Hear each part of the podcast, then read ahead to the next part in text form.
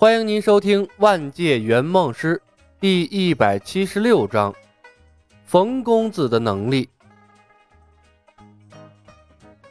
在技能列表中挑来挑去，李牧最终敲定了两项能力：屏蔽，指定人瞬间消除一切关于自己的记忆；窃取能力，和对方有肢体接触的时候，可以共享对方的能力。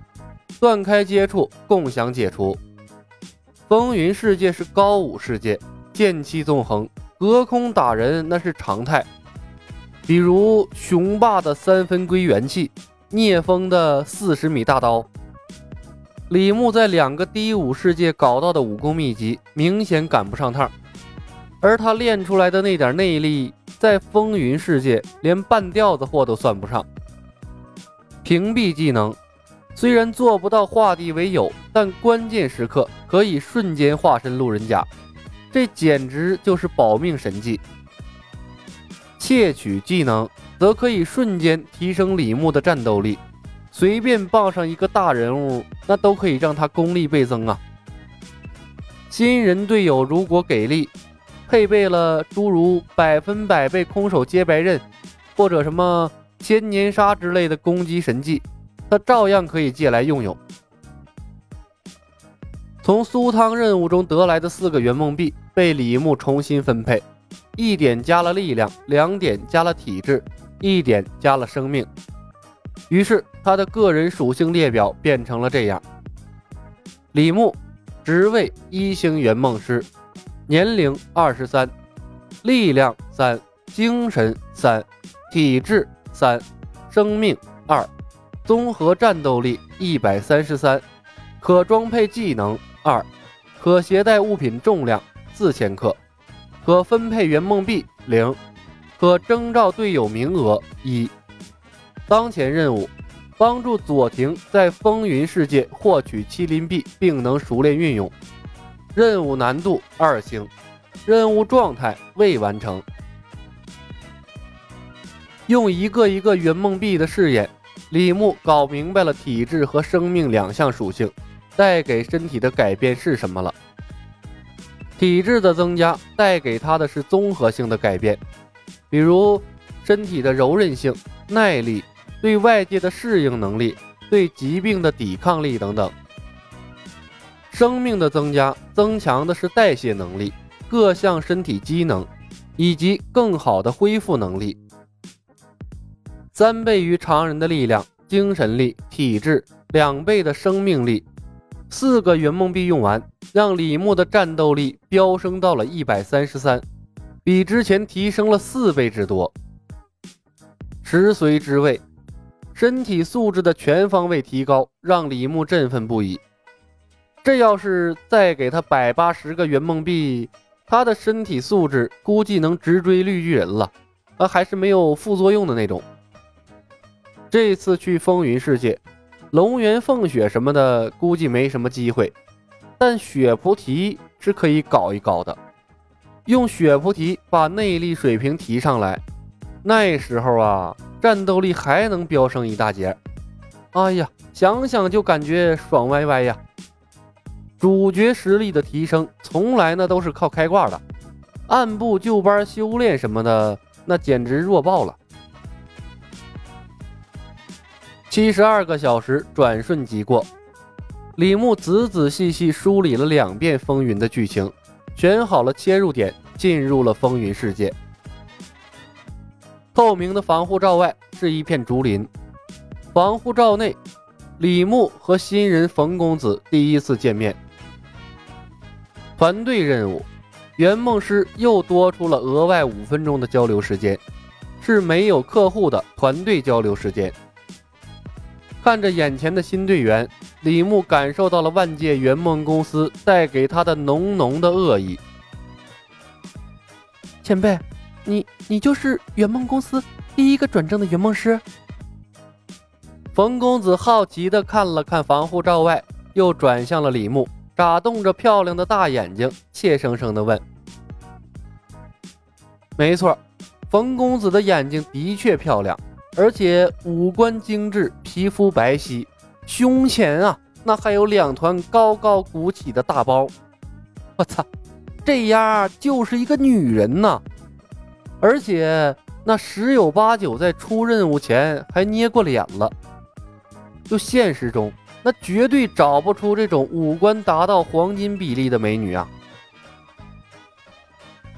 冯公子，李牧皱眉。对，前辈是我。冯公子甜甜一笑，露出了一嘴洁白的牙齿。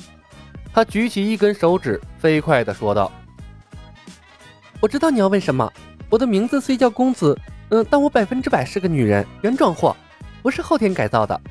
嗯，名字是我那恶趣味的爹起的，跟我没有任何关系。”你捏过脸了？李牧问道。“。”稍微稍微修改了一丢丢。冯公子把手背到了身后，羞涩的笑了笑。前辈，你也知道，女人都是爱美的，而且我认为一副绝世的容颜对任务会有很大的帮助。我是一名新人，第一次任务就被前辈拉来了这恐怖的风云世界，嗯，我这不得为自己的安全考虑一下吗？没有保护自己的能力，美貌只能带来更大的灾难。李牧黑着脸说：“我前面有八个圆梦师，四个任务失败被淘汰，三个在任务中死亡了。前辈是唯一一个转正的圆梦师，我相信前辈的实力。”冯公子崇拜地看着李牧，不动声色地拍出了一记马屁。而且我知道我是新人，没有经验，所以，嗯，我。保证百分百配合前辈，绝对不擅自做主，只求前辈能带我顺利通关，最好啊啊一路平汤过实习期。虽然这想法有些异想天开，但是啊，对自己的定位还算挺清晰。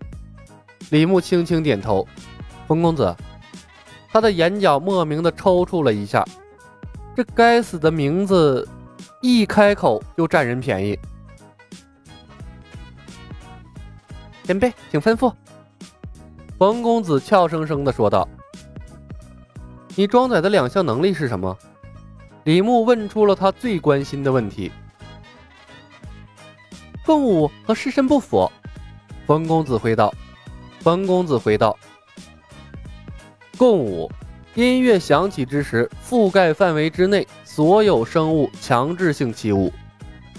尸身不腐。”死后身体保持栩栩如生的状态。李牧的脑海里迅速蹦出了两项技能的说明，然后心里骂了一声：“我操！”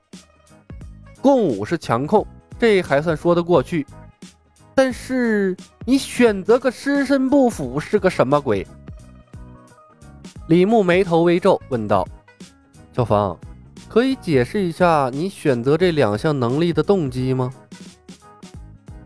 冯公子瘪瘪嘴：“前辈，公司提供的能力都是垃圾，我好不容易才挑选出两项，嗯，可能对任务有帮助的技能。”李牧面无表情。动机？冯公子愣了一下，脚尖点地，解释道：“前辈，嗯，共舞技能是强控，天下会人数众多。”当我们遭遇围攻的时候，让所有人一起跳舞，那无论我们是进是退都很方便啊。至于尸身不腐，我们的目标是麒麟臂啊。